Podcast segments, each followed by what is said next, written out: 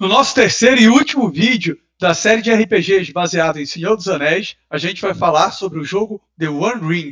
Ficou interessado? Quer conhecer mais um pouco sobre esse jogo? Fique com a gente depois da vinheta.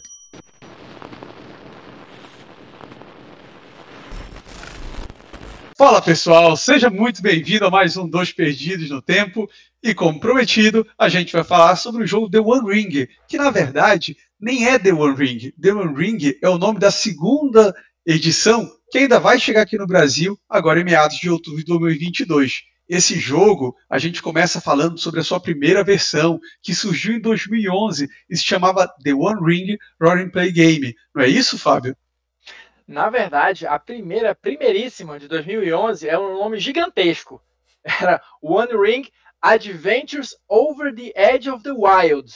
um negócio gigante que aí foi lançado em 2011 pela Cubicle 7, né, que é uma, uma, companhia de jogos da Irlanda, né? a gente nem, nem ouve muito falar disso, né, mas tem várias outras companhias de jogos pela Europa e tal, e essa Cubicle 7 é uma delas, que esteve com os direitos do jogo de 2011 até 2019.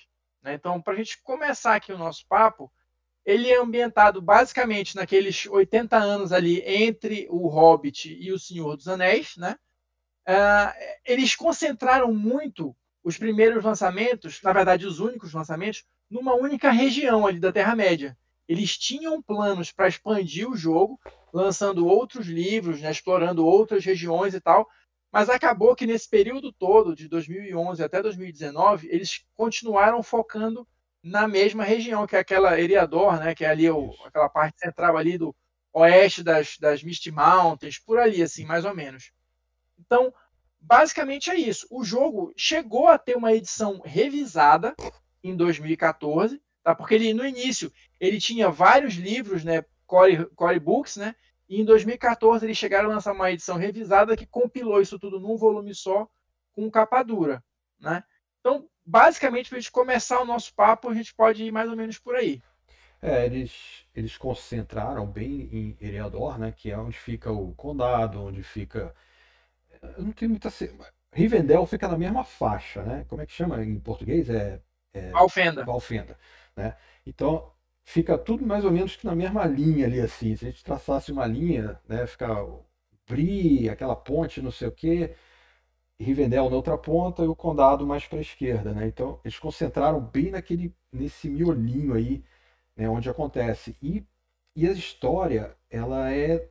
Ela tem aquela tensão de Sauron não voltou ainda, mas já está uhum. mostrando as garrinhas. Então começam a acontecer coisas né, estranhas né, na, na, região. Então você começa o jogo é nesse, nesse momento onde coisas começam a acontecer. Então você deve, deve jogar sentindo essa sensação de que algo está para acontecer. Né? Então, da, aproximação cada vez maior do Sauron, né? Exatamente. O jogo é, é, essa pegada, né? Então, imagino que o mestre ele tem que ter um certo conhecimento, né? Da, principalmente dessa parte, né? Do, do, do cenário, né? Da, da história do, do Tolkien, que é para cara, para as pessoas que estão jogando poderem sentir essa tensão crescente no ar, né, cara? E assim, é um cenário maravilhoso, né? Senhor dos Anéis é algo sensacional, né, cara? Então, assim, se o, se a pessoa, se o Messi conseguir trans, é, passar isso para os players, cara, vai ser. Deve ser um jogo muito sensacional de se jogar. Cara. Agora, eu acho engraçado, só rapidinho, que eu lembrei agora. Eu não sei se é, é, eles tinham planos de mudar, mudar isso com outros suplementos, né? Mas os outros jogos que a gente comentou, muito embora eles tivessem uma ambientação base, você tinha ali uma, uma regra ou um, uma sugestão né, um guideline, alguma coisa assim, para você jogar em outras eras. Nesse One Ring, em princípio, não tem. Né? Não sei se eles pretendiam fazer isso e acabaram não fazendo. Né? E só para completar aqui um detalhe que eu esqueci de falar. Nessa edição revisada de 2014 é que o jogo mudou de nome. Sim. E aí passou a se chamar One Ring Role Playing Game. É, vamos combinar que fica bem mais tranquilo, né, do que né? aquela, né, aquele negócio, aquele nome de rei europeu, né? É, pelo amor Toda de Deus. Linhagem, né? Toda é, linhagem tá ali, né, bicho? tranquilo, tranquilo, vai ficar agora com a segunda edição, One Ring somente, pronto, né? Tanto que vai ser esse o nosso título. Mas. E é engraçado isso que vocês estão falando, porque o jogo fez um, um relativo sucesso, né? Assim, naquele nicho ali. É claro que no, a temática de RPGs de fantasia medieval chegou a nem incomodar o Dungeons Dragons, entendeu? Não chegou a se tornar um Pathfinder, alguma coisa, em que se olhasse para aquilo ali, não, isso aqui é um rival. Mas no seu nicho ali, ele fez um, um bom público, né? Ele teve um bom sucesso. Tanto é que se tinha plano de lançar uma segunda edição, ainda com ele mesmo, eles, talvez ali, Fábio, nessa segunda edição, abordar mais coisas da Terra-média ainda nesse período, abordar uma era diferente, enfim. Mas por algum motivo, alguma questão contratual, lá por 2019, 2020, a empresa Free League, que já era uma empresa conceituada e conhecida nos mundos de jogos de RPG, acabou adquirindo a licença do One Ring Roleplay Game, e aí ela teve a ideia, não, eu vou lançar a minha segunda edição. Uhum. E pessoal, foi o maior sucesso do Kickstarter, um grande fenômeno mais de 2 milhões de dólares assim só com o anúncio. Então, foi um sucesso muito grande. E aí a gente tem agora a segunda edição do One Ring Rolling Play Game com o nome One Ring já pela Free League. Não é isso, pessoal? Uhum. Isso, isso. E assim, é, eu estava dando uma olhada, né, para tentar entender um pouquinho, porque eu, eu ainda não conheço nada do sistema, né? Mas para entender um pouquinho qual é, é a pegada, ou, ou, como é que funcionam algumas coisas, ou qual, qual, quais seriam algumas alterações dessa segunda edição, né? Porque assim, só dar um pequeno spoiler, porque a gente deve falar um pouquinho mais disso antes de terminar o vídeo, mas já tá, já tá, já tem data de chegada essa segunda edição aqui no Brasil, né? Então, fique esperto aí você que curte o universo do Tolkien do Senhor dos Anéis, porque tem RPG novo chegando. Então, assim, Basicamente, o que eu encontrei era assim, algumas comparações, porque, claro, quem conhece um pouco esse lance do Tolkien, leu os livros, ouviu os filmes, sabe que uma parte muito importante do jogo são as, as jornadas, né? As longas jornadas, as dificuldades que você vai passar ao longo da viagem e tudo mais. E uma coisa que eu encontrei é que, assim, é, uma falha que o pessoal apontava na primeira edição é que, assim, ela era muito detalhada, mas isso acabava deixando o jogo muito lento. Então, por exemplo, você tinha é, diversos fatores para colocar na conta ali na hora de, de, jogar uma viagem. Você tinha ali é, a, a estação do ano, a distância, o clima, o peso do equipamento da galera, a questão da fadiga, etc, etc. Ou seja, era muito complicado você mecanicamente organizar tudo isso. Essa segunda edição supostamente já resolveu esses problemas, né? Com uma questão do planejamento da viagem. Você ainda vai ter essa questão do, dos terrenos e do clima que vai, que vai influenciar, mas ela é baseada é, em encontros. Então, com algumas jogadas de dados, você descobre, olha, você conseguiu percorrer tantos quilômetros, sei lá. Se for no verão, você consegue andar um pouco mais. Se for no inverno, você vai conseguir andar um pouco menos até o primeiro encontro dessa viagem. Você vai marcando a jornada pelos encontros. Então, isso torna, segundo as análises que eu encontrei, o jogo mais fluido, mais rápido e mais divertido, porque você vai focar nos encontros e não em toda essa outra parte que é mais real, vamos dizer assim, né? Mas que para você jogar ele acaba ficando chato, né? Peso de equipamento, não sei o que, anda um pouquinho, não sei o que mais. Então, esse é um ponto que eu, que eu acho que pode ser um grande diferencial e que a galera tem elogiado. Né? É, isso, isso parece que é, um, é, é uma tendência, né, Fábio, da, dos RPGs, né, cara, de é, diminuir um pouco essa carga, porque, pô, se eu quiser realidade, junta a galera e vai fazer uma trilha, né? Né? Não sei. Não, e, né? Afinal e assim, contas é um jogo, né? Então, não sim, precisa dessa sim. carga, é, assim, o que eu imagino, né? Você não precisa de, de uma carga tão grande de regras para transformar o troço mais, é, é, mais realista, né?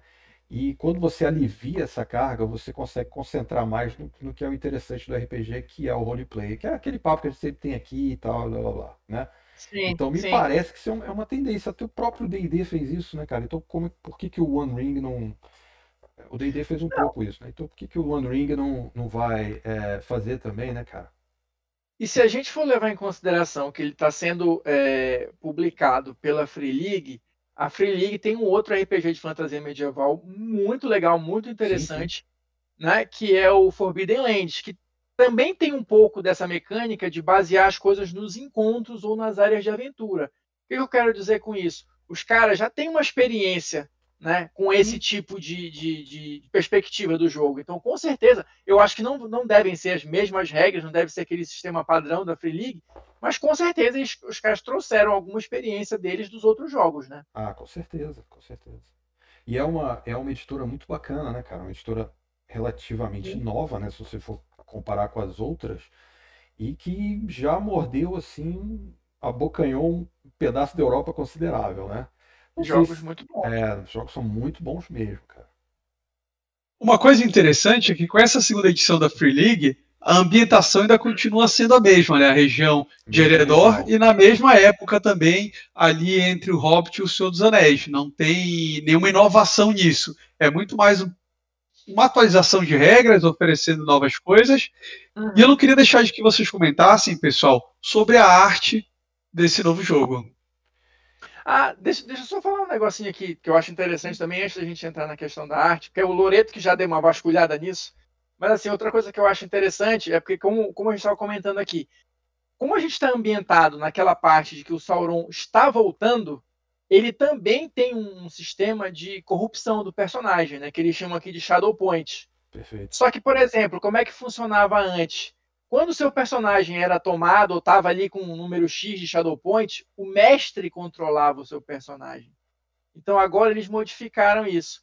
Você tem, continua tendo o Shadow Point, mas você, o jogador, é que vai definir como o seu personagem vai ser corrompido. Você tem umas regras ali, né, umas coisas para você tentar se livrar daquilo ali. Tem os pontos temporários, os pontos é, permanentes de, de, Shadow Points e tal. Então, assim, eu acho que na, na parte do roleplay, isso também pode ser bem mais interessante do que simplesmente entregar o personagem para o mestre controlar, né? Mas isso me lembra, Seria... isso, isso me lembra um pouco de uns certos power checks, né? Que o cara tomava aí numa certa, num certo jogo de RPG para trás, aí, né? que o cara vai aos poucos indo, né? Pro lado, pro lado do mestre, assim, né? Eu imagino que seja alguma coisa nesse sentido, né? é, né? Bora ver. Bacana. Seria, Fábio, um pouco de narração compartilhada ou você acha que não? Não é, ainda não é isso? Ou um aceno não, nessa direção? Não, não, Bom, eu preciso ver, ler as regras primeiro, né? Mas me deu a impressão de ser justamente você dar o controle pro, pro jogador mesmo, né? E não o mestre tomar o, o, teu personagem ali, nem que seja por alguns momentos para realizar algumas ações, enquanto ele está é, é, possuído, vamos dizer assim. Eu, eu, vejo muito como aquela questão do Boromir, né? Que estava naquela corda bamba, que às vezes ele fazia alguma coisa ruim e tal, mas ele no fundo ainda era bom. Então, esse conflito é, é o que eu acho que eles querem emular com o Shadow Point. E, e, se for isso mesmo, acho que fica muito mais interessante se você, jogador, criar essa dualidade do personagem do que se você entregar o controle para o mestre, né? Mas enfim, vamos ver quando, quando o jogo chegar, né? É, Mas diga lá, Lourenço, sobre, eu, sobre, a arte. Eu, não, é, antes da arte, mas eu acredito que isso é um pouco. Vai, vai gerar um, uma certa narrativa compartilhada, talvez. Né? Eu acredito que sim. É. Né? Que dê, vamos ver, vamos ver. Acho que abre um espaço para esse tipo de coisa. A gente tem que ler mesmo para poder entender, para saber se vai ter ou não. Mas acho que quase todo livro, pelo menos no Alien da Free League, ele é, ele é bem compartilhado, cara. Ele é bem interessante nesse sentido, né? Vamos ver se eles vão seguir essa linha, né? Agora a arte, cara, ela é, cara, acho que tem, tem página que você vai poder botar no quadro e colocar na parede, cara, porque é é muito bonito, cara. Tem, parece que é aquarelado algumas páginas, né, cara? Algumas artes, né? E passa a sensação de ser uma, uma aquarela, né? E o que é interessante é que como é esse é, esse a volta do Sauron, então os tons, pelo menos do que eu vi até agora, a tonalidade é sempre um pouco mais voltada para o escuro, né? Não, uhum. a, pelo menos o que eu vi até agora, né? São tons mais fechados, né? E que te passa essa sensação de que, cara, nem tudo está bem. Né? Então acredito que a arte vai acompanhar muito e vai ajudar muito na, na, na descrição das cenas, desse tipo de coisa, para as pessoas poderem entender uh, um pouco como é o clima, né? Então a ilustração ela te ajuda nesse, nesse sentido. Então acredito que vai ser uma obra de arte, cara, esse livro, cara. eu acho interessante só comentar aqui rapidinho, porque isso é uma coisa que me chama muito atenção também nos livros da Free League. Eles têm um cuidado muito grande com essa parte artística, né? É, não, não por coincidência, não sei se nesse livro do Senhor dos Anéis, né? Mas um dos diretores de arte lá da Free League é o, o Simon Stalenhagen, que é o responsável pelas ilustrações pinturas, né, que deram origem ao Tales from the Loop, que é o outro jogo deles que também já está traduzido. Sim. Cara, é um negócio de louco, né? Tu já viste, né, Loreta, essas é, artes? É, é, um é negócio é maravilhoso, cara. É maravilhoso. É um então, cuidado então, ele é... exacerbado, é... assim, um troço maravilhoso. É porque tem que ser, né, cara? Tem, tem que... Ainda mais numa, numa fantasia, né, é, medieval, então, é. tem, tem que ter esse tipo de coisa, justamente para.